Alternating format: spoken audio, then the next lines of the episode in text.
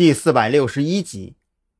也就在这个当口上，张扬忽然发现了韩立军的作用，因为他曾在特警队当过几天狙击顾问，所以这四名特警战士对他很亲热，直接安排他来跟特警队的操作员沟通，省下了不少麻烦。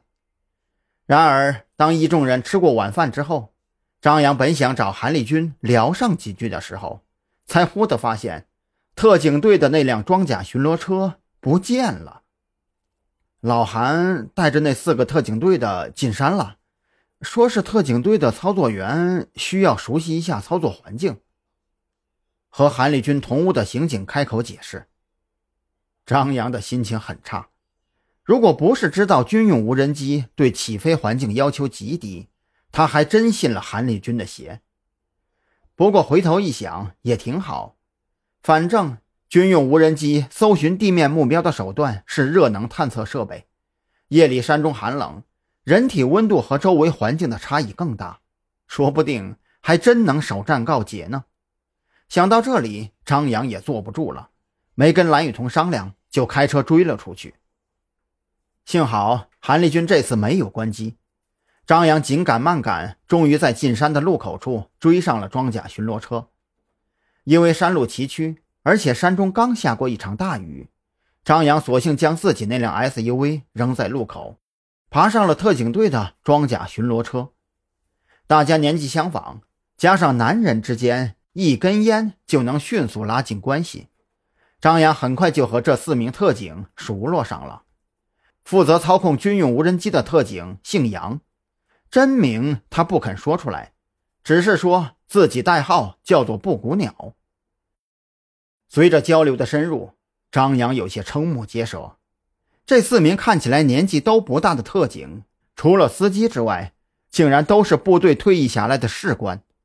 布谷鸟更是曾在陆航某部队服役过，曾经是正儿八经的直升机驾驶员。不过转念一琢磨，张扬也释然了。毕竟现在车里装着的是部队刚退下来的装备，其保密性和先进程度都意味着需要安排最可靠、最精锐的特警战士来保护和操作。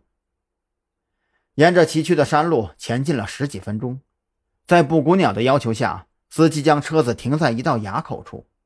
这里周围树木稀少，适合无人机的起降条件。这架无人机本体并不大，看起来就像是一个小型的固定翼航模，可以在平整地面上滑行起飞，也可以使用巡逻车上已经改装好的弹射器弹射起飞。用来操控无人机的是连接着类似于飞机操控杆的电脑。布谷鸟将无人机放飞出去之后，就像是玩游戏一样，对无人机进行远程操控。